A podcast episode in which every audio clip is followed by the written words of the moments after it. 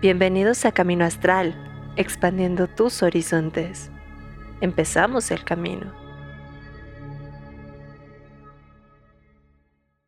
Yo, yo el día de hoy eh, estamos empezando Camino Astral y vengo a denunciar a Fara que me está haciendo, me está pervirtiendo, Fara, me está pervirtiendo.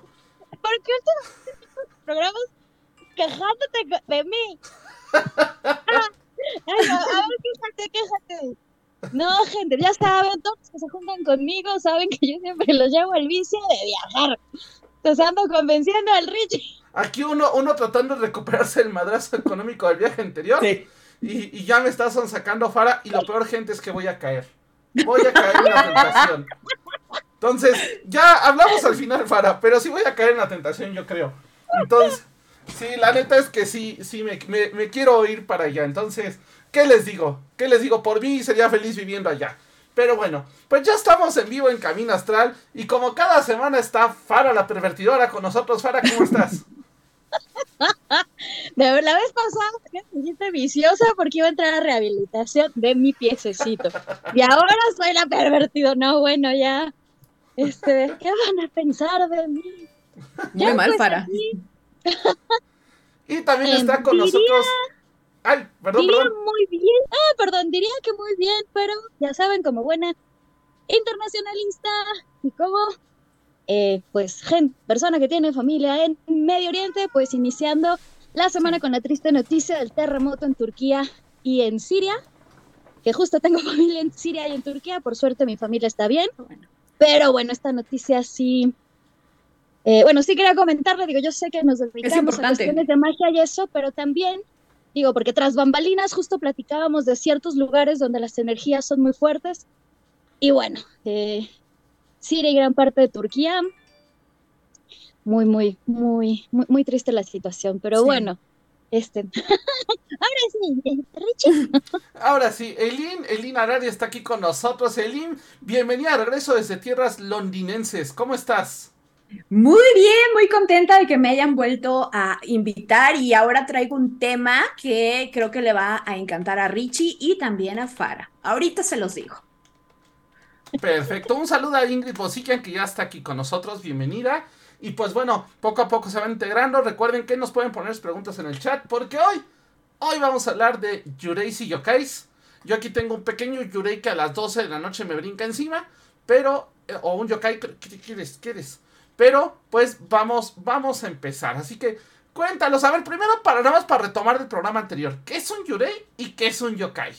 Ok, recordemos que un Yurei va a ser, en palabras simples, un fantasma. Y esto se generan a base de emociones humanas muy fuertes, como puede ser la tristeza, como puede ser el amor, como puede ser el odio, todo este tipo de energías que generalmente nosotros también encontramos en otras situaciones, en otras casas o en otros lugares que justamente son las que se quedan atoradas, porque casualmente difícil nos vamos a encontrar con una, con una energía que esté atorada, que simplemente sea de felicidad y, de amor, porque sinceramente la mayoría, el 99% de estas trascienden cuando son cosas bonitas, pero las energías densas pues se quedan y bueno, dentro de la este, cosmología japonesa pues se transforman en yureis. Entonces los yureis son personas que se convirtieron en fantasmas, mientras que los yokais son cosas, son seres que están vivos y que también representan algunos de los miedos eh, de los seres humanos, también van a estar representando a dioses menores o guardianes del lugar. Entonces recordemos, Yurai fantasmas y yokai son espíritus o energías, por así decirlo.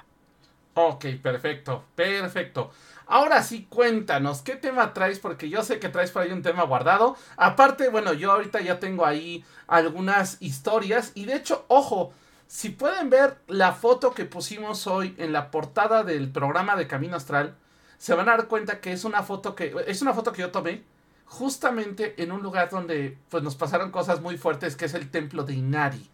Entonces, si pueden, bueno, el monte Inari como tal. Entonces, si pueden echarle un ojo, ya saben que en el Instagram. Y mañana prometo subirles más fotitos de Japón, justamente de estos lugares donde se manifiestan los yokai y los yurei. Pero ahora sí, cuéntanos, Elin.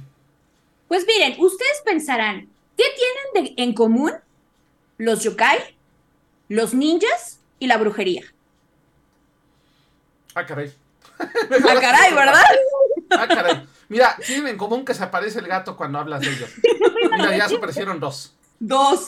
Exacto. Y yo creo que este tema también le va a gustar a Farah porque justamente cuando yo lo descubrí, caí en el agujero como Alicia en el País de las Maravillas va descendiendo en esta espiral y yo no pude más que seguir investigando, investigando, investigando y no pude detenerme. Pero bueno, resolviendo la pregunta de qué fregados tienen en común, vamos a empezar por los yokais. ¿Qué tienen en común? Bueno, eh, y, y, los ninjas. Los ninjas, pues los hemos visto en muchísimas películas, en anime, Naruto, cantidad Bueno, de años. Ojo, eh, Naruto, Naruto es el peor punto para hablar de ninjas, así como que. Bueno, no. Pero es el más famoso. Ah, bueno, sí, eso sí, eso sí, totalmente.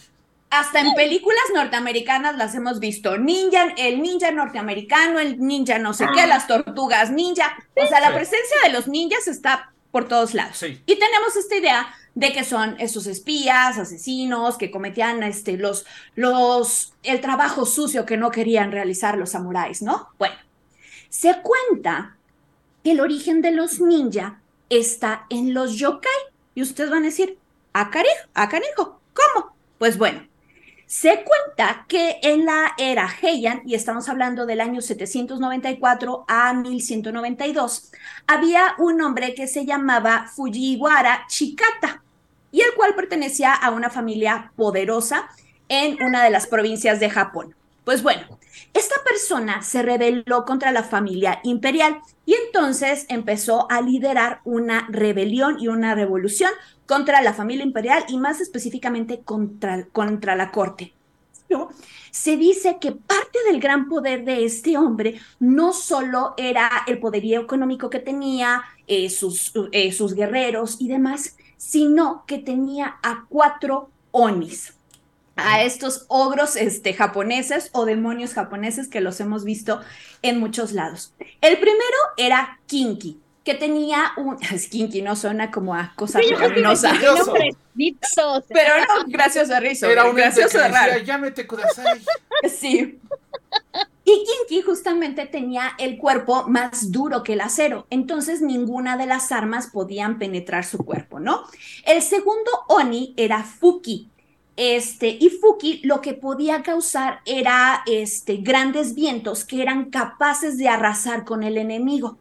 Entonces este provocaba grandes ventiscas y hacía que los enemigos salieran de aviones volando, ¿no? El tercero era Suiki, que este podía causar inundaciones allá donde fuera. O sea, tú podías estar en el vil desierto y este Oni era capaz de provocar una inundación. Y el cuarto era Ongyuku, que este era el más letal, se podría decir, porque aparecía de la nada y podía asesinar de manera indiscriminada a cualquier enemigo, ¿no? Entonces, estos cuatro Onis, pues uno pensará con, con el folclore japonés de que son invencibles, de que son fuertes, y la realidad es que sí. Pero recordemos que eh, los yokai son cosas que se pueden matar. Y pues bueno, aunque a estos Onis no los mataron, sí este, los derrotaron y fueron llevados ante el emperador. Y el emperador, pues fue el que se quedó con estos Onis. Esto se cuenta que, otra historia que nos cuenta es que también los, eh, los ninja eran descendentes de los Tengu. Y este es otro yokai súper famoso. Los Tengu son estos este, eh, que tienen aspecto humanoide con las máscaras rojas y las, las narices. Exactamente. A los Tengu pues se van a dividir entre dos, entre los Kotengu y los Daitengu. Los Kotengu son los Karasu Tengu, los que vemos con forma de cuervos. Y estos son como dioses menores que, que están más, eh, se dejan llevar más como por pasiones y estos este, mataban indiscriminadamente humanos nada más por el placer de, agarraban niños de la aldea y se cuenta que se los llevaban a las montañas y los aventaban desde lo alto de los riscos, pues nomás por diversión. nada más. Mientras que los Daitengu o los Tengus que nosotros conocemos, este, pues eran mucho más sabios, estaban más controlados e incluso se cuenta que alguna vez llegaron a ayudar a los humanos porque no son tan, tan fanáticos de nosotros.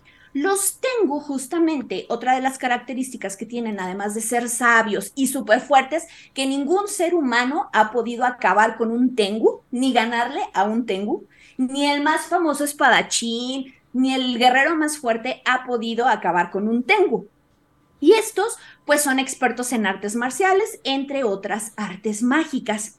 Y se dice que ellos fueron los que les enseñaron a los primeros ninjas las artes marciales y también el arte de desaparecer, el ilusionismo. Y esto fue antes de que se formaran los grandes clanes que vamos a conocer, los más famosos, Koga e Iga. Que de hecho uno de ellos acabó siendo durante un tiempo el clan que gobernó Japón, correcto. Así es, porque justamente un, este, y también se cuenta la historia de un Tengu que este, enseñó el arte de la espada y las artes marciales en lo profundo de las montañas a uno de los espadachines más poderosos y más famosos de todo Japón. Pues bueno, ya pasamos con los Tengu. Ahora, los ninjas y la brujería, Fara, yo sé que a ti esto te va a encantar. Pues resulta que me voy enterando que los ninjas practicaban brujería. a, ver, a ver, a ver, aclaremos una cosa, porque también hay mucho este mito de que los ninjas eran samuráis rebeldes, ¿no? Eran samuráis que se habían negado a seguir este código de honor. Recordemos que de entrada los samuráis eran asesinos a sueldo. Entonces, ¿qué pasa? Entran los, este, los monjes budistas y les dicen, a ver, si vas a trabajar para la gente, no puedes andar matando por ahí. Entonces, aquí hay un código de honor que tienes que seguir. Entonces, literalmente, eh, los samuráis que dijeron, ay, no, yo, ¿por qué me voy a pegar a esto? Yo quiero seguir matando, se convirtieron en ninjas, ¿no? Incluso, por ejemplo, para un samurái, dejar su espada era algo gravísimo. O sea, que un samurái perdiera su espada era una cosa de honor grave. Y para los ninjas, ¿no? Era así como de, no, me van a agarrar si me regreso por la espada y te ves, luego compro otra, ¿no? Justamente. Y eh, yo cuando cuando empecé a investigar esto, yo dije, o sea, ¿cómo? Y yo pensé en una, yo pensé en, en, una primera instancia que se trataba justamente de lo que vemos en la televisión, de estas como bombas de humo o todas estas cosas que hacían como de ilusionismo. Yo decía, bueno, claro. Entonces la gente justamente pensó que esto era magia o, brujería, ¿no? Pero no, justamente es el gengetsu, gengetsu. Gengetsu. Ajá, que es el arte del ilusionismo. No es como en Naruto lo vimos que de repente nos metían en un estado mental y tal, y veíamos cuerpos, no. Pero justo esto era el arte del ilusionismo. Y ahí sí van todas estas polvos que vemos en las películas que aventaban y hacían que se desaparecieran y cosas así, ¿no? Pero la parte de la brujería, yo estaba de, ¿pero cómo? O sea, ¿cómo? Y aquí hay que hacer una distinción. Digo brujería para traerlo a una connotación moderna. Porque la brujería como tal, la palabra brujería no existe en Japón. Tienen otras denominaciones. La parte de la, de la magia es majo y, sus brujas tienen otros nombres. Entonces no es como nosotros la concepción de eh, judio-cristiana de la brujería, ¿no? Pero lo digo para que sea más atractivo y también para traerlo a tiempos modernos. Pues bueno, resulta que me encontré con un libro súper interesante que se llama Habilidades de Iga y Koga, los pergaminos secretos de Chikamatsu Shigenori. Y esto es una recopilación de muchísimos eh, eh, pergaminos de clanes ninja que fueron recopilados en el año de 1700. Y entonces ahí nos van a develar, además de las técnicas que todos hemos visto en las películas y así como que, ay, sí, caminan en silencio y las armas y que se meten este, en los en los ríos y respiran por cerbatanas. Todas esas cosas las vamos a encontrar ahí, ¿no? Pero había algo que me llamaba la atención y justamente era la parte ritualística que, que ellos tenían al momento de ejecutar sus misiones. Aquí también, ¿no? Nos vamos a meter en Wicca que todo es este, algodoncitos, colores bonitos y osos panditas. con, corazoncitos en el pecho. sí, de todos somos amor, cumbaya y demás. Y mira que yo me estoy dando un, este, una, un, un tabicazo. Aquí recordemos que son ninjas y son japoneses. Sí, no, y aparte, ojo, eh, los brujos japoneses eran muy, muy temidos. Sí, entonces aquí no, no se me vayan a espantar con lo que voy a decir, voy a tratar de suavizarlo para que este sea family friendly y demás. Pero, horario familiar. sí, horario familiar. Pero resulta que dentro de, de las muchas habilidades que tenían, por ejemplo, tenían algunas técnicas que este, eran para poder escuchar cuando se acercaba al enemigo. Y tú dirás, no, pues te acostabas en el, en el pasto y pues estabas escuchando si había pisadas, ¿no? Pero ¿cómo escuchar desde lejos? Con un dispositivo que a lo mejor hayan creado un megáfono, el abuelito del megáfono, yo qué sé, ¿no? Pues resulta que tenían un ritual. Pues miren, consistía en que tú ibas a agarrar a un perrito y una perrita que estuvieran copulando. Tenía que ser en ese momento. esa es otra cosa, ¿no? Que, la, que justamente lo que encontré de la, de la magia de los ninjas es que es muy específica, no te puedes saltar cosas, no es como nosotros que a veces decimos, ay, pues no tengo pimienta en grano, pues ching en la pimienta molida, sirve igual. Acá no. Entonces tenías que agarrar un perrito, una perrita, que estuvieran copulando. Y pues ya que estuvieran copulando, pues les y entonces, ya que les hacías la morición a los perritos, recordemos, son ninjas, son guerreros, hacen muchas cosas. Esto es el menor de los males. Sí, esto es como light. Sí, esto es muy light.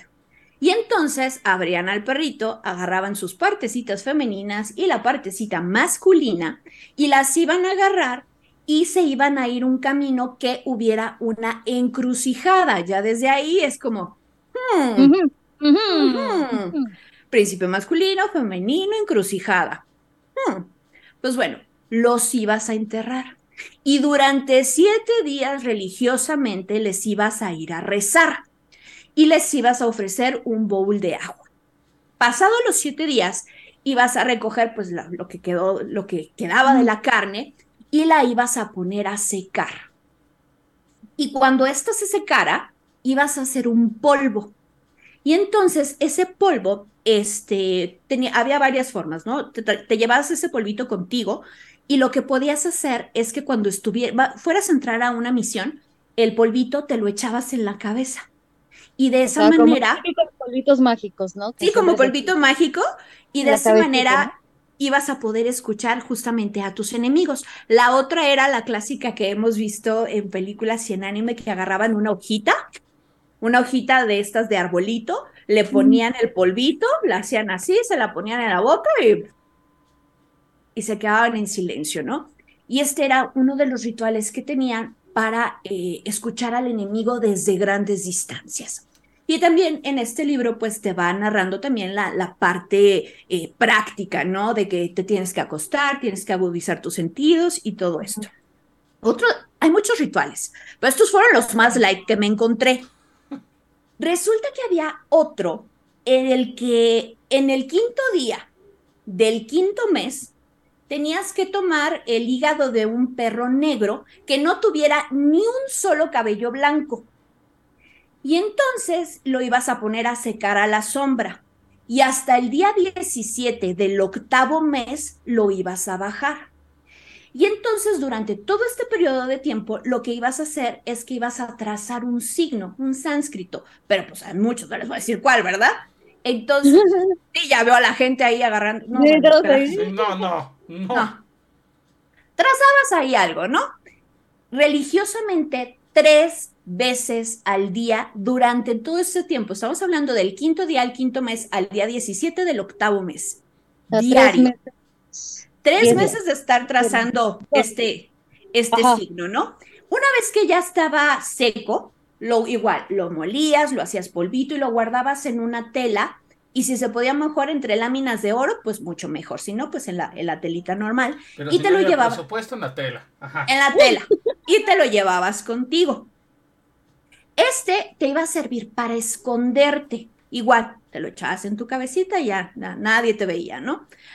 pues bueno, suponiendo que se te cayó el polvo, que no se te alcanzó a secar y tú estabas en el, en el mes 7 y de repente te mandaron a una misión, pues dices, bueno, pues así me voy a ir, ¿no? Con la bendición de los dioses. Entonces lo que hacías es que este, podías eh, recitar el sutra de la sabiduría y entonces empezaban a hacer encantamientos. Comenzaban a hacer encantamientos este, justamente para, para esconderse y demás. Otra de las cosas que, que, tenían es que si también, por ejemplo, este, eh, querías entrar de, de, incógnito, lo que podías hacer es que agarrabas una ramita del pasto, igual trazabas un símbolo y entonces con ese símbolo te lo llevabas y de cierta manera estabas protegido. Que no alcanzaste con la, con la ramita, no te preocupes. Entonces estaba la versión más fácil, ¿no? Te acostabas en el, en el pasto y justamente le pedías al espíritu de la tierra, trazando este símbolo en el pasto, que te ayudara con tu misión y te protegiera y además que te hiciera como, como invisible. Otra de las cosas que yo me encontré es que son demasiadas. Usaban incienso como forma de adivinación. Y bueno, o sea, para nosotros el incienso, pues como forma de, adivinación, pues hemos visto muchas veces, ¿no? Que si el humo se va para acá es una cosa, que si ya se hace acá, que si no sé qué. Bueno, pero con ellos durante sus misiones, cuando no sabían realmente cómo les iba a ir o no tenían tanta información, lo que hacían es que a la hora del tigre se purificaban y prendían el incienso. El incienso tenía que estar hacia el norte. Y entonces empezaban a recitar un encantamiento 180 veces. Bueno, ahí recordemos que es muy mantra como los budistas. Ah, o sea, los budistas tienen estos mantras y los tienen que repetir. O sea, me tocó verlos y neta es súper eh, fuerte los mantras que hacen. Ahora, también ahorita me estaba acordando de un ritual que leí justamente. Este es un poco más samurai pero es que también hacían. También hay magia samurai. Sí, de hecho, el, mismo este, Harakiri también es un ritual al final del día. Pero, por ejemplo, ellos lo que hacían era que cuando vencían un enemigo que era muy difícil, o que había sido muy difícil de vencer, la parte de la sangre se le llevaban. Y cuando limpiaban su katana, le echaban un par de gotitas. Mm. Justamente porque la idea era como imbuir a la katana de este tipo de, de cosas. Ahora, también no sé si ustedes sepan, cómo se medía la eficacia de una katana. O sea, cómo decir que una katana era buena o mala. Ajá. Ay, agarraban este. Pues. Por ahí gente que se encontraran. Agarraban. Este, o, o la que eran ladrones o enemigos. Entonces los apilaban así. Y entonces era así. ¡ah! La cortaban y dependiendo, ah, mira, perforó cuatro cuerpos y entonces le ponían a la katana, la katana, todas las katanas originales, en el mango de la espada o en, la espiga de la espada, traen el herrero y traen un número de cuerpos. Que regularmente dice, por ejemplo, Yonin, o sea, cuatro personas, eh, Gonin, cinco personas. Y literal, esa era la eficacia de la katana. Creo que la katana más fuerte fue de diez personas. Wow. Sí. Entonces, eso también era un, un ritual porque agarrar la katana y probar que tu katana fuera buena, que ojo, eso lo hacían estos herreros legendarios que sacaban espadas así súper acá, que algunas se dice que estaban incluso malditas, ¿no? Ah, sí, sí, sí, se narra justamente, hay, un, la historia de, una katana maldita, ¿no? Masamune. ajá, la Masamune que justamente lleva la locura a, su portador. Sí, supuestamente les da un poder brutal, pero a cambio pierden la cordura. Y hay otra que era la contraparte, era Masamune, ahorita a lo mejor el nombre de la otra, que era la contraparte que se creó para contrarrestar el, daño que estaba haciendo Masamune. Sí, pero justamente como dice Richie, o sea, yo ahorita me enfoqué en los ninjas, porque fue el libro que encontré, los tres libros que encontré. Luego pasan los libros. Sí, claro.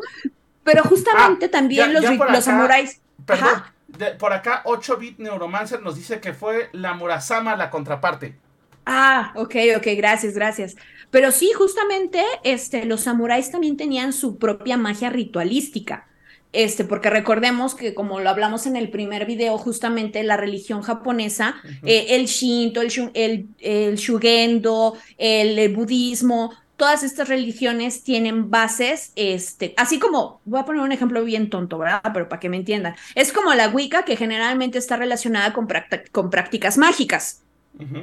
Eh, igual, como, vuelvo a repetir, en un ejemplo muy tonto, este, entonces, el, es, todas estas religiones asiáticas justamente eh, también van a tener la parte espiritual y también van a tener la, la parte mágica dentro de, de, sus prácticas. Otra de las cosas que me encontré justamente de los, eh, de los ninja es que hemos visto, sobre todo, vuelvo a repetir porque es el más famoso, hemos visto en Naruto los famosos sellos. Los sellos que están haciendo. Que me los hacen así como de ya se me enredaron los dedos en una de esas, sí, exacto. y señales cholas, ¿no? Bueno. Sí, sí. Mi barrio Ah, me respalda. también Mi, mi aldea me respalda. Ajá. Y de uh, Rey de Sailor Moon también, ¿no? así. Sí. Bueno, es que mi- digo, lo siento, yo soy más noventera. Pero- Pero decir más old. Pero justamente en el primer video que estábamos hablando de los omyoji, que yo les contaba que utilizaban estos sellos que se llamaban, este, que son mudras justamente, que muchos de los omyoji los usaban tanto para curarse como para controlar a sus shikigamis, este, y para eh, hacer exorcismos y demás. Resulta que también los ninjas los utilizaban. Y dentro de la práctica, a lo mejor este, moderna, de las personas que pues, siguen el arte del, del ninjutsu, eh, ninjutsu, van a decir, bueno, sí, es una forma de meditación que te ayuda a concentrarte, estar en el aquí y el ahora y prepararte para una situación y demás. Ya desde ahí, cuando nos están diciendo eso, es como de meditación, enraizarte, conectarte, ya desde ahí ya tenemos un elemento mágico, ¿no? Un elemento espiritual. Pero eh, estos sellos eh, se utilizaban también como una forma de encantamiento y de hacer hechizos. Cada uno de las posiciones de la mano les daba cierta habilidad o también les ayudaba a al momento de entrar a la batalla o al momento de entrar a una misión, ejecutaban esta serie de símbolos eh, cada, y aquí eran como combinaciones específicas para lo que querían, y era una manera también de llamar a sus ancestros y también de llamar a espíritus guerreros o a dioses guerreros justamente para que les ayudaran en ese momento de la batalla. En otros era eh, para que les diera fuerza, en otros era para que les, eh, los a lo mejor en la batalla si se lastimaban tuvieran un factor de regeneración rápido, que algunos podrán decir, sí, es adrenalina, es el golpe de adrenalina y demás, pero aquí no nos vamos a meter en cosas este, teóricas y demás, aquí estamos hablando de lo mágico religioso. Y, y, esa parte me, me, sorprendió porque en otras ramas justamente este, he visto cómo la modernidad y sobre todo la parte occidental le ha quitado una parte importante de la práctica, por ejemplo, como los yogis, ¿no? Las personas que realizan yoga, básicamente ya es ejercicio, ya le han quitado la práctica espiritual de una forma increíble te puedes encontrar con personas de, de la India que justamente practican eh, el, el, yoga tradicional y que te pueden decir que, bueno, pues la apropiación cultural ha estado a todo lo que da y que pues personas blancas se han apropiado justamente de, de esta forma de conexión con lo divino y pues lo han hecho meramente como, como un negocio, igual con la forma de los ninjas, o sea, yo no te, yo hasta hace poco no me hubiera imaginado justamente que tuvieran esta parte ritualística para, para entrar en batalla. Sí, sí, uh -huh. sí. De hecho, era muy común que se aislaran antes de la batalla. O sea, era muy común que se fueran a meditar, que se fueran a, a, al templo antes de batalla. Y ojo, por ejemplo, había un ritual muy importante, que era que justamente antes de salir de la batalla, eh, los samuráis les ponía, la esposa tenía que hacer el vestido. De hecho, eso sí lo podemos ver en la película esta del último samurái. El último samurái, sí, sí, sí. Justamente sí era algo real que antes de salir de batalla era una cuestión de honor, que quien le tenía que poner la armadura era la esposa, porque era su forma de dar la bendición y decirle, si no regresas, pues aquí estoy, ¿no? O sea, uh -huh. y tu linaje seguirá conmigo. Uh -huh. Ojo, también hay una parte ahí medio turbia, porque técnicamente el hombre que mataba al esposo o al samurái era el que, el que se podía quedar con la mujer. Ah, casual. Entonces, sí, bien casual, ya sabes. Regularmente esto no se daba, pero a veces por tema político sí pasaba. Uh -huh. Entonces, no. en ese sentido, sí. Pues es que siempre nos pintan a los ninjas, eh, justo como decías, Eli, eh, como los malos, uh -huh. ¿no? O sea, y, y, ahorita todo esto que comentabas de la parte ritualística, digo, bueno, sí, claro, sacrificios, pero bueno, en, en esa época, ¿qué, en esa época, ¿qué, qué, qué civilización no hacía sacrificios, no? No, claro. no mataba por adivinación o X cosa, ¿no? Más allá de alimentarse de algún animal, ¿no? Sí. Eh, porque sí, todo lo que digo, yo ya lo he dicho, ¿no? A mí realmente me gusta mucho Asia, pero desconozco mucho, digo, conozco más eh, de Corea, pero realmente voy a decir parte histórica. Entonces, eh, todas estas cosas que comentas, ¿no? Tanto de los ninjas como Richie de, de los samuráis, Digo, creo que, creo que mi único contacto era, como les decía, ¿no? Este, Sailor Moon, los gatos samurai, y, este, ese tipo de, series. Este, entonces, sí, como dices, ¿no? O sea, le quitaron toda esta parte mágica, toda esta parte... Eh, y además, me, me, me causa em, como curiosidad, ¿no? El saber de, o sea, justo cuando, ay, polvitos mágicos, ¿no? Y siempre te los, te los ponen así, ¿no? Y como comentas, ¿no? O sea, los niños lo hacían así, ¿no? Entonces sí era como de, wow, tal vez muchas cosas de las que pensamos que vienen de, de Occidente, eh, realmente tal vez vienen de, de Oriente, ¿no?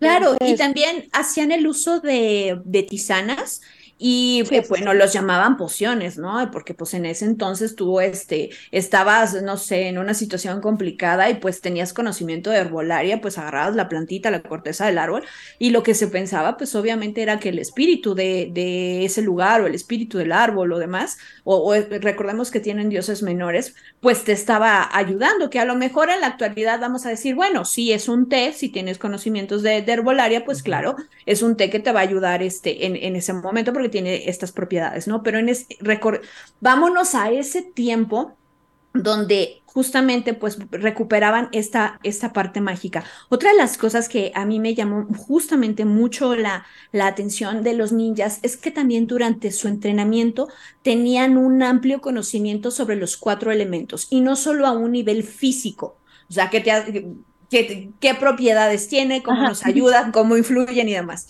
sino que también tenían la parte espiritual justamente y metafísica o esotérica, si le quieres decir, del, de conocimiento de los elementos. Este, recordemos que pueden variar, aquí pueden ser madera, acero, el, vacío o demás. Pero también lo que eh, usaban justamente en su entrenamiento era sentir la energía, hacían un trabajo de energía, de reconocimiento de energía, tanto de otros como del espacio, sentir la, energía que emanaba el otro o, este, o la energía del lugar justamente en sus entrenamientos para que les ayudaran si se encontraban en una situación donde no hubiera luz o que se quedaran, este, no sé, que les aventaran tierra o que se quedaran ciegos, para que pudieran predecir de dónde venían justamente este, los ataques con solo sentir como la, la energía. Y ponían un ejercicio muy curioso, que era estar sentado el uno frente al otro y con los ojos cerrados, poner la mano cerca de la mejilla de la persona y la persona tenía que adivinar de qué lado estaba la mano simplemente sintiendo su calor.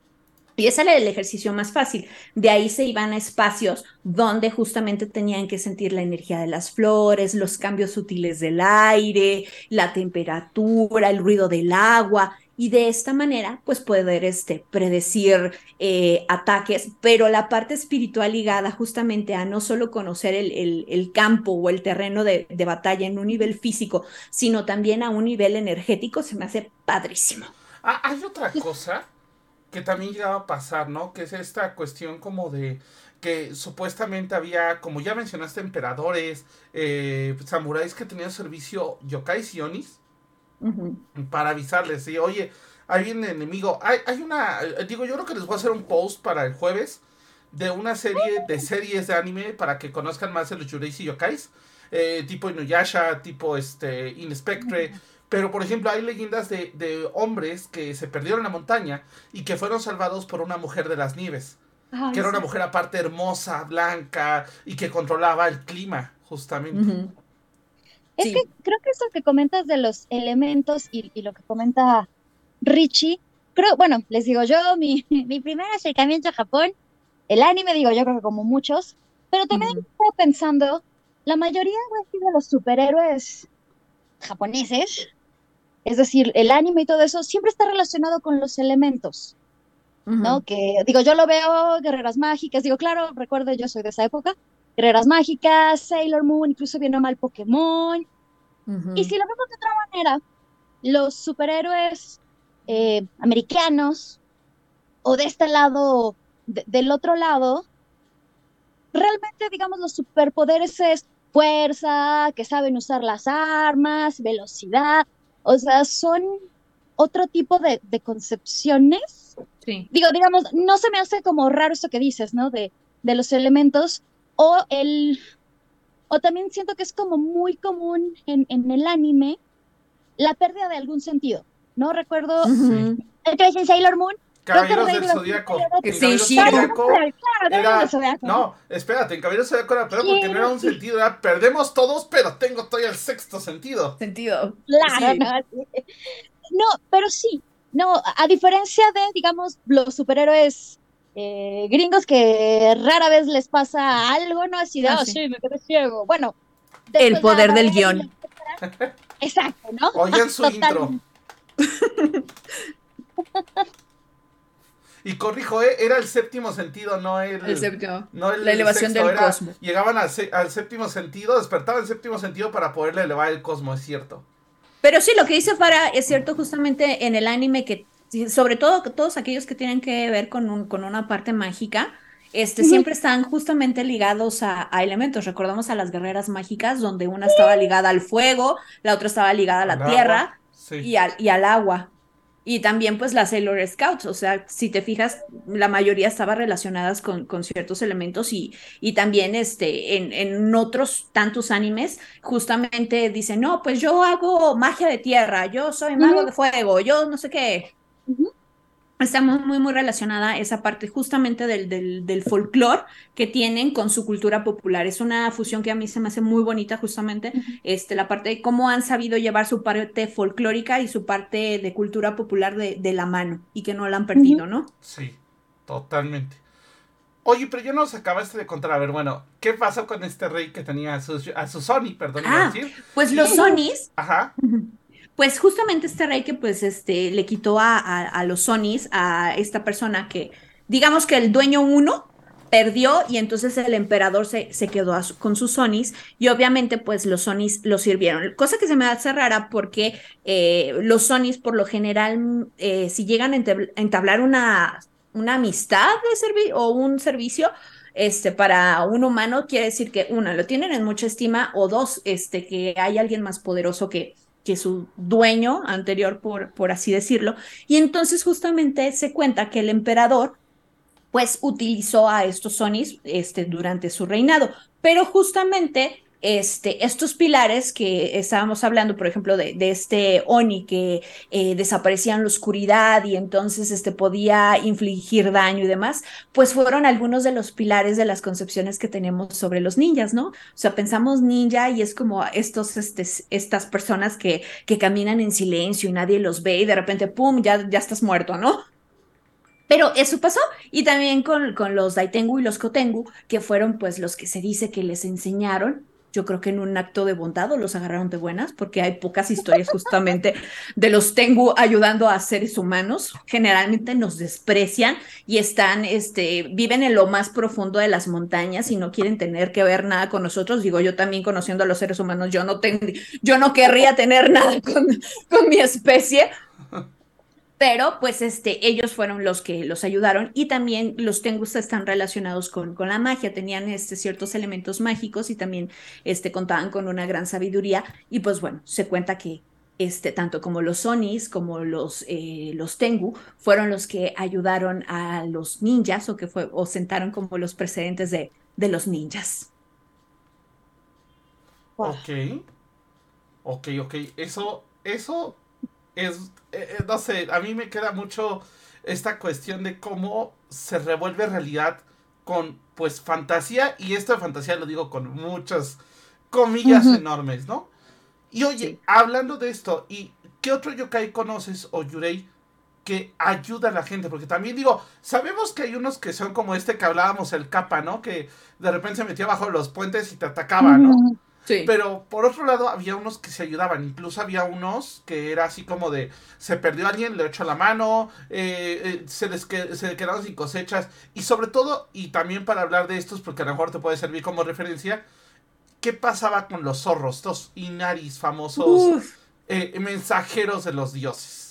Los Inari o los Kitsune también van a ser, yo creo, junto con, las, con los Tanuki, este, dentro de los más reconocidos dentro de la cultura japonesa, porque aparte de que están hermosos, los vamos a ver por todos lados, pero la figura del, del zorro justamente es como polémica, ¿no? Porque Recordemos que estos seres, al igual, no quiero decir que son elementales, porque sería meterlos en una categoría que, que tal vez no va. Eh, pero vuelvo a repetir, ejemplo estúpido, simplemente como para ponernos en contexto y entender. Eh, estos, estos seres también los veo como los, los elementales, que justamente dentro de nuestro estudio sabemos que los elementales no podemos clasificarlos tal cual como buenos o malos, porque simplemente tienen un código moral diferente al de nosotros. O sea, se rigen por leyes que no son humanas. Y si nosotros los queremos este, encasillar en eso, pues ya valimos, ¿no? Igual con estos seres, o sea, estos seres están mucho más allá y han existido durante siglos. Recordemos que la vida de los yokais eh, puede ser de milenios incluso. Entonces son criaturas y espíritus y energías que han estado desde el principio de, los tiempos. Entonces, regirlos bajo nuestras políticas y nuestras sociedades y nuestros cambios, pues no. Y justamente el kitsune o el inari es uno de, estos eh, yokais que o te puede ir bien o te puede ir mal. Porque se cuenta pues que son estos seres como traviesos, que les gusta engañar a los humanos, que les gusta estarles eh, gastando bromas, así como hemos visto con los duendecillos. Vuelvo a lo mismo ejemplo tonto, pero para que entiendan. Este, y justamente se cuenta que los kitsune adoptan la forma de los seres humanos y han vivido entre nosotros. Y tú puedes estar a un lado y nunca te vas a dar cuenta, a menos que lleguen a pasar dos, tres cosas que son como condiciones este, para que se revele un, un kitsune. Inclusive se cuenta y hay historias de gente que ha estado casada con uno no voy más lejos. El, el Onmyoji que hablábamos, que era como el Merlín japonés, eh, Abe no Seime, Abe Seime, se cuenta que su mamá era un kitsune que se casó con su papá y pues su papá ni cuenta se dio hasta que pues de repente la vio y pues vio que su hijito también ya tenía como estas habilidades sobrenaturales, ¿no? Y, por otro lado... Los, los, los ¿no? niéguenmelo. no, la verdad es que no. Y justamente pues vamos a tener esta figura que nos va a causar bromas, que también robaban, este, que te van a estafar o que te van a ayudar. En la figura del kitsune es como la parte del yokai como eh, malicioso y dentro de ellos pues obviamente tienen sus personalidades y habrá algunos más huraños que otros, pero la parte del Inari ahí ya cambia un poquito la cosa porque justamente estamos hablando ya de una parte de este yokai que está relacionada justamente con una deidad y que son mensajeros mensajeros de estas diosas, ¿no? Y justamente también Richie este, tiene, nos tiene una historia justo con este tipo de yokais, porque aunque no los veamos eh, físicamente, pues estas energías existen y han estado. Y entonces pues a Richie le, le tocó pues un encuentro con estos aparte Esta no le he contado porque fue la última vez que fui a Japón tiene tres, ya un mes de que regresé de Japón, o sea, apenas está cumpliendo el mes. De hecho, no, no se ha cumplido el mes todavía. Todavía no hasta... No, hoy se cumplió el mes. Entonces, literalmente fue una cosa muy extraña. Fuimos al Monte Inari. Fuimos a esta parte... Eh, digamos que el Monte Inari es tal cual un monte. Va subiendo, subiendo, subiendo. Y en, conforme va subiendo, hay diferentes templos, panteones, demás. De hecho, a, la gente que está en Montinari, pues son dinastías de familias completas, ¿ok? Entonces, literal, me, en este caso, eh, pues, literal estábamos paseando por ahí. Y ojo, tomen en cuenta que era cerca de Año Nuevo, creo que fuimos el 2 o 3 de enero. Por lo tanto, estaba atascado. Y cuando digo atascado es por lo menos había unas 200 a 300 personas a lo largo de todo el monte. El monte no es muy grande, o sea, no es un lugar muy grande. Eh, es el lugar este que vemos en películas y demás, que tiene como esto, estas puertas vermellón, ¿no? Entonces, literal, estábamos ahí y de repente empezamos a, bueno, nos llamó la atención un templo que estaba como fuera del camino.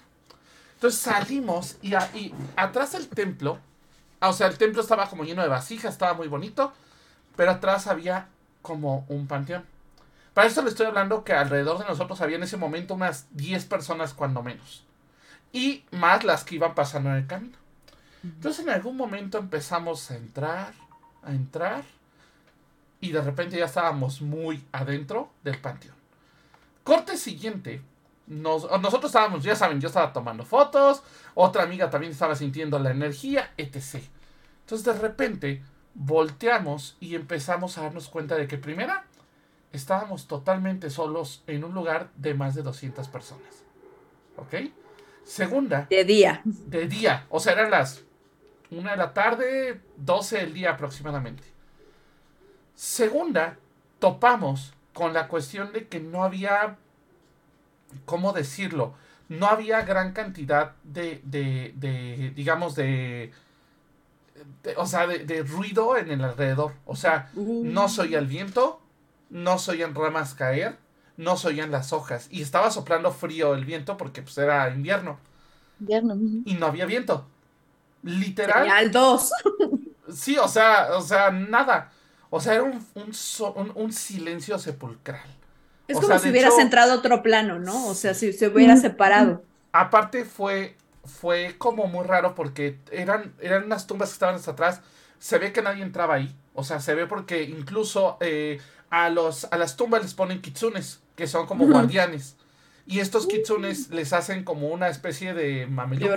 Ajá, sí, rojito, de ropita, de hecho ya les subiré fotos. De hecho, tengo fotos del lugar, porque sí le tomé fotos al lugar. Y literal, eh, pues, o sea, estaban a un lado. O sea, como si ya se las hubieran quitado, pero las hubieran dejado ahí. Y si era como raro. Obviamente nosotros las vimos, no las tocamos había muchas tumbas muy, muy viejas. Nivel viejas de ya tenían moho, ya tenían este, la madera que estaba ahí podrida. O sea, unas cosas, incluso había algunas tumbas que ya les habían salido árboles atrás o árboles en medio, casi, casi. Entonces, literal, entramos y llegó un punto en que, oigan, esto está raro. Ya nos empezamos a regresar a la entrada. Para esto, a mí sí me llegó un mensaje de, es que les dieron curiosidad. Ese fue el mensaje que nos dieron les dieron curiosidad. Salimos y hagan de cuenta que así salimos a la entrada y en ese momento que íbamos saliendo empieza a entrar un montón de gente y se vuelve a llenar el lugar. Ya no la parte de atrás, simplemente esa zona donde estábamos en la entrada se atascó de nuevo. Entonces para mí fue como un... O sea, ah, y aparte, otra vez sonaba el viento, otra vez sonaban las hojas cayendo, otra vez sonaba el ruido de, digamos, del bosque, porque es un, técnicamente es un bosque, ¿no? O sea, el camino está marcado, pero toda la parte de adentro es un bosque totalmente. De hecho, ojo, te dicen que tengas cuidado porque los monos, hay unos monos ahí como babuinos, tienden a ser agresivos. Y hay foto de si ve el mono, no le debe comer porque le va a pegar. Entonces, no había nada. O sea, fue una cosa de veras como de película oriental de terror. Y te fue bien, porque a final de cuentas, pues, o sea, que les simplemente les hayas, les hayan causado a ustedes este curiosidad y que los hayan dejado salir. Sí, tal cual. Digo, creo que hubiera podido hacer algo para sacarlos, pero tampoco se trataba de hacer agresión. Ya una vez me metí, como les he contado, a un cementerio japonés y, y, no lo tomaron agresión, simplemente fue así como un advertencia, aquí no tienes que estar. ¿Sí? Entonces ya me salí. Pero creo que si nos hubieran tratado de encerrar ahí, sí hubiera tenido como forma de sacarnos, ¿no? Pero, pero ¿para qué no? O sea, aparte la verdad es que los, por lo menos los entes que me han tocado ya en Japón han sido como amables. O sea, es como, no, no ha habido ningún hostil, ningún agresivo. Es como de, ah, pues sí te veo, hola, aquí estoy. Ah, ojo, para eso en la noche. Una, o sea, una, una de mis amigas de repente abre los ojos y dice que vio a una persona en el. Hágate cuenta, el cuarto era como alargado y había una sotehuelita donde estaba el, aire acondicionado. Y literal dice que veía una persona colgada ahí. O sea, como agarrada de ahí, un ser colgado de ahí. Y el problema fue que yo me desperté porque de repente empecé a ver como muchas luces en el cuarto. Y cuando abro los ojos me dice, es que acabo de verlo, cuando te despertaste se fue. Eso fue un yurei, eso no fue un yokai, eso fue un yurei. Un yurei. Totalmente, obviamente ya hice lo mío para sacarlo de ahí, pero aún así me costó trabajo porque, ojo, estuvo vaciado, nos estuvo siguiendo como un día y al final en el bar yo le dije, aquí te quedas, se quedó. Yo tengo una pregunta, Richie, y a lo mejor podrá ser una pregunta muy estúpida, pero yo siempre he dicho, más vale preguntar. No, no, no hay preguntas tontas, échale. Obviamente, dentro de nuestra cultura y las culturas que tenemos cercanas, pues cuando nos pasan este tipo de situaciones tenemos como herramientas que sabemos que nos pueden ayudar, ¿no? Que si la pimienta, que si la sal, que si el agua, que si no sé qué. Aquí agregue todo lo que usted quiera. Pero una vez yo me pregunté, ¿Y qué aplica, por ejemplo, con entes que no son, justamente que no están relacionados con, con nuestro folclore? O sea, ¿cómo los, cómo los sacamos? ¿Con lo que conocemos? Porque es nada más simplemente, o sea, pues mira, plano astrológico o con cosas específicas de, de ahí. Para la madre del hotel, sí aplica algo que yo tenía de aquí. O sea, algo de lo que yo uso aquí para espantar a los entes y funcionó. Pero algo que me llamó la atención es que yo cuando hago eso aquí, se van así y no regresan. Aquí regresó. Estuvo regresando y nos estuvo siguiendo un buen rato a distancia, pero nos estuvo siguiendo. Y la mm. forma más fácil fue decirle, oye, en buen plan, ya nos vamos porque el día siguiente nos íbamos a México. Entonces fue un en buen plan. si no quieres aventurarte. Ajá, exacto. Quédate aquí. A tierras lejanas. Sí, exacto. Y se quedó. Sí, porque no sé qué hubiera hecho si me lo hubiera traído para acá. Ajá. Ahora, la otra es que allá lo que se usa mucho son los talismanes y, lo, y el ¿no? De hecho, ah, lo que sí para entrar, hay un templo en Kamakura, es un templo oculto, de hecho, caminas un chorro para llegar a él, o sea, está como por donde está el Buda gigante, y es un templo que está tallado dentro de una montaña, y dentro de ese templo hay una cueva llena de Budas. De hecho, yo tomé fotografías y después me enteré que no se podía. Entonces, pues ahí tengo mis fotos. Eh, literal, este templo, eh, o sea, si, si te dan un talismán en la entrada y te dicen, por favor, toma un talismán y déjalo a la salida. Porque es para protegerte de que nada se te vaya a pegar. Wow. Y es un, o sea, es una cueva natural, o sea, está hecha natural, pero los budas están tallados dentro de la cueva.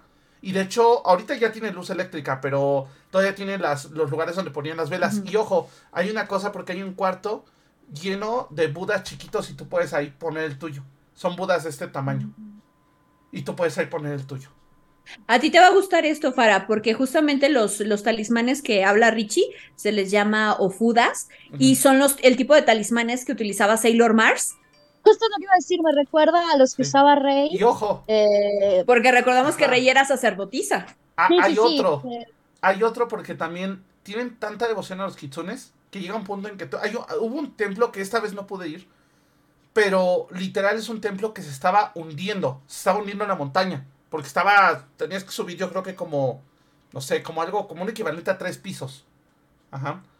Y literal, arriba había un montón de casitas de zorro, de piedra.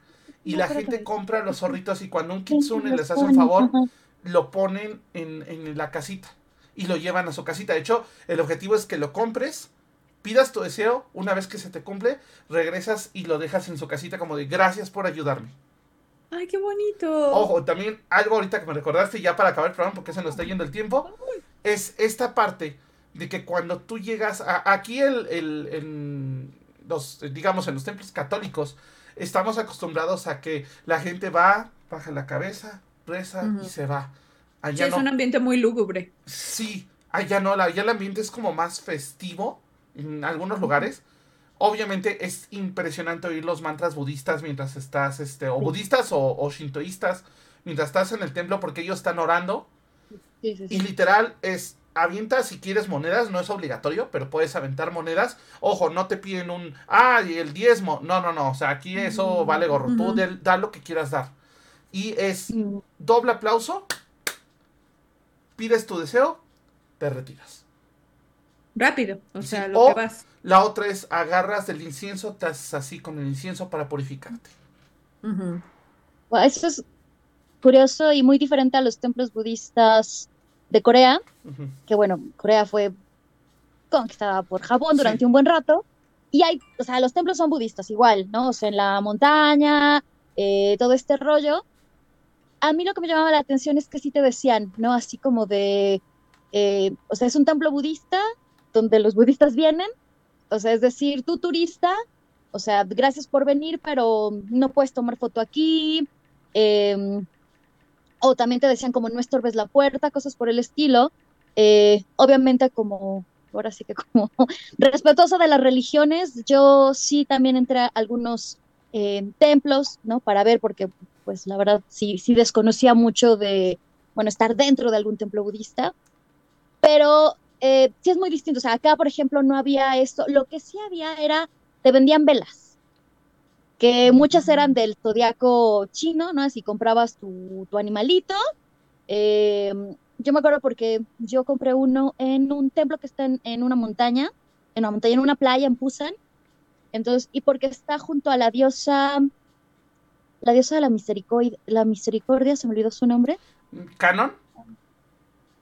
¿La diosa no, de... Canon? No, de... Mmm, si es, si es, según yo, si es japonesa o es china. Debe ser pues china, es que porque puede ser la, las los dos. japoneses, que la diosa Canon, eh, la diosa Materatsu. Amaterasu. Este, Amaterasu, ok. Amaterasu era Amaterasu. Y este, así gigante, ¿no? En, en, dorado. Y bueno, comprabas tu velita de tu signo, eh, la ponías en un vaso, en el vaso escribías tu petición y la dejabas ahí, ¿no? Eh, sí, no te cobraban la entrada, como dices, de que no te piden diezmo y eso, pero sí te vendían muchas cosas para que pidieras e hicieras tus, tus peticiones. Uh -huh. Y dragones, ¿sabes? Muchos dragones. Dragones. De hecho, ojo, eh, es curioso ahorita que lo mencionas porque sí hay dragones en Japón, pero no tantos, ¿eh? O sea, ahí en Japón lo que hay es mucho kitsune, mucho estos leones dragones. Ah, sí, sí, sí. Sí, sí también acá. Sí, un sí, nombre. sí. Y este, Sí, y no, también, no me acuerdo. también, por ejemplo, tengo por ahí una foto que le tomé porque me llamó la atención que en Asakusa, que es el templo más grande que hay de eso, está una figura de Sun Wukong. Ajá. Que es el, el dios mono, el rey mono, dios Ajá. rey mono. De hecho, es el que está basado eso. Goku de Dragon Ball. Entonces, Ajá, sí. Sí, justamente, literal está en la entrada, ya me llamó la atención porque según yo Son Goku, bueno, Son Goku es más chino que japonés. Ah, pues yo en este templo había un dragón como Shenlong, así igualito, Ajá. igualito, ¿no? Yo hasta cuando lo vi, mi primer, eh, sí dije como, eh, ¿qué onda? Y también había muchos buditas, de los chiquitos gorditos Pero y de ojo, los, ¿eh? de los flaquitos delgaditos, o sea, de todos los tipos de budas. Algo que te aclaran es que Buda no es ese gordito pelón Sí, sonriente, ajá. que ese es un monje budista que logró llegar al estado de Buda. Ajá. Pero los Budas realmente son estos que están como parados así, muy rectos, delgados, y con la, con- Con las- incluso con la cabeza así como baja, así como. ¿sí? Pero oigan, pues está muy bueno el programa, pero ya se nos, nos chutamos el programa, no sé en qué momento, no sé cuándo pasó. O sea, de repente ahorita estoy volviendo a ver el reloj y ya es bien tarde. Pero a ver, vámonos de volada. Este, Fara, saludos astrales. Eh, pues saludos astrales a toda la gente bonita que siempre nos escucha desde las diversas plataformas en cualquier rincón del país. Y también saludos astrales a mis queridas Kat y Carly que andan en sus respectivas chambas. Así es. Las mandamos a las minas de sal. El programa no se mantiene gratis. Entonces, ni modo, ni hablar. Pero Para bueno, sale muy cara. pagar nuestro Exacto. viaje. Sí, o sea, el viaje no se paga solo y hay que poner No. a trabajar a, a, a Kat y a, a Carly. Muy bien, Elin, cuéntanos, ¿dónde te encontramos? Cuéntanos eh, si tienes videos de esto, porque también está bien interesante. Cuéntanos un poquito.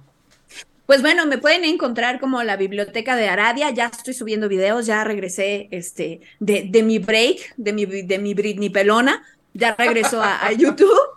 Este, ya estoy subiendo videos y justamente sí tengo este, algunas historias, pero la verdad, Richie, las mejores las he guardado para, para Camino Astral. Uy, eso, eso es muy bueno. ¿Qué te parece? Digo, no ahorita, porque ya sé que pues, la próxima semana ya sería muy repetitivo. Pero, ¿qué te parece si para finales de este mes nos aventamos uno para que nos cuentes tu experiencia embrujada en, en, en Londres? Sí, porque me fui a, a York, se le conoce como la ciudad más embrujada de toda Europa. Ok. Entonces, para que nos vayas, nos vayas contando. Y además, este, ta- también Fara, que tiene, nos estaba contando antes de empezar aquí el programa de algunas situaciones que ha tenido en algunos lugares, y tú también, Richie. Entonces, creo que estaría interesante justamente de, de hablar de todos estos lugares que están eh, cargados de, de energía y que también son muy reconocidos. Así es, así es. Me late, me late. Perfecto. Nada más recuerden tus redes. Eh, me buscan en la biblioteca de Aradia, así me encuentran, eh, la biblioteca de Aradia o Eileen Flanagan. Y este, justamente ya esta semana voy a, a subir video hablando de una de las librerías ocultistas más antiguas de eh, Reino Unido. Uy, Me tocó ver objetos de Doreen Valiente, de Gerald Garner y de. Aleister Crowley. Uy, ok, ok. Eso, eso suena muy, muy bien. Perfecto. Fara, ¿qué tenemos mañana en Brujas del Caldero? Pues mañana Brujas del Caldero, de hecho, tenemos un, un, iba a decir una clase, ¿qué tal? No, ya la, la profesora traumada. Ah, no más clases. Vamos a tener un programa justamente sobre qué herramientas mágicas realmente son para mí. Que nos mm. vamos a enfocar a pues esas cosas que queremos, ah, yo quiero este oráculo, ah, yo quiero este Thanos, así como a huevo, lo quiero, lo quiero, pero nada más no funciona, nada más no conectamos, nada más. Entonces, justamente vamos a estar hablando de estas experiencias. De mí no vas a estar hablando, ajá. Sí, de mí tampoco, ¿eh? Yo usé mi varita, no me sirvió, yo soy más de Atame. Sí, no, yo también tengo mi tarot de vampiros, no funcionó, pero ahí está bien padre. Exactamente, justo, eh, exacto, de eh, cómo escoger las herramientas o cómo decir, bueno, ya, esto no es para mí. Entonces, mañana a las 7 de la nochecita vamos a estar Kat y yo platicándoles sobre eso en Brujas del Caldero. Y sobre todo les vas a ahorrar un dineral porque justamente a veces queremos comprar todo y, el hecho de decir, bueno, voy probando con, con, poquitas cosas, pues también es un ahorro en la cartera porque con estos precios. Claro, eso, creer que necesitamos todo, ¿no? Así. No, todo y aparte creer que necesitamos todo así como finísimo de París, cuando realmente a veces lo mejor es lo que encuentras en el parque. Un palo. Sí, un palo y una piedra. Tal cual, un palo, una piedra y, y, cinco pesos de Durex y ya. Entonces funciona. Y si no tienes Durex, pues ya de perdida, no sé, lo amarras ahí con lo que encuentres en la calle así. Lazo, Pedazo de plátano. Pero bueno, pues yo mando saludos tales, muchísimas gracias a Ingrid Bosikian, a Neuromancer, por acá también tenemos en un segundo. También muchísimas gracias a eh, una ella, gracias por estar con nosotros, Darknat, Kata también y Potato Malenon, ¿no? ¿Qué? Potato Malón, Malonet. Bueno, espero haberlo pronunciado bien. Muchísimas gracias, esto fue Camino Astal. Próxima semana nos vemos en Camino Astal y mañana en Brujas de Caldero a las 8 de la noche. Y recuerden... 7 mañana. Si se les aparece algo en su casa, me avisan porque quiere decir que sí me traje al Yurei de Japón. Ahí nos vemos. Descansen, duerman bien. El souvenir de Richie. Sí, ya le pueden decir, ay, me trajeron un Yurei de Japón. ¿Qué, qué detalle? Yurei para todos, así. Está bien. Nos vemos pronto y estamos en contacto. Bye bye. Por hoy hemos terminado. Pero recuerda que la próxima semana podrás escucharnos en nuestra fanpage vía Facebook Live. Camino Astral, expandiendo tus horizontes.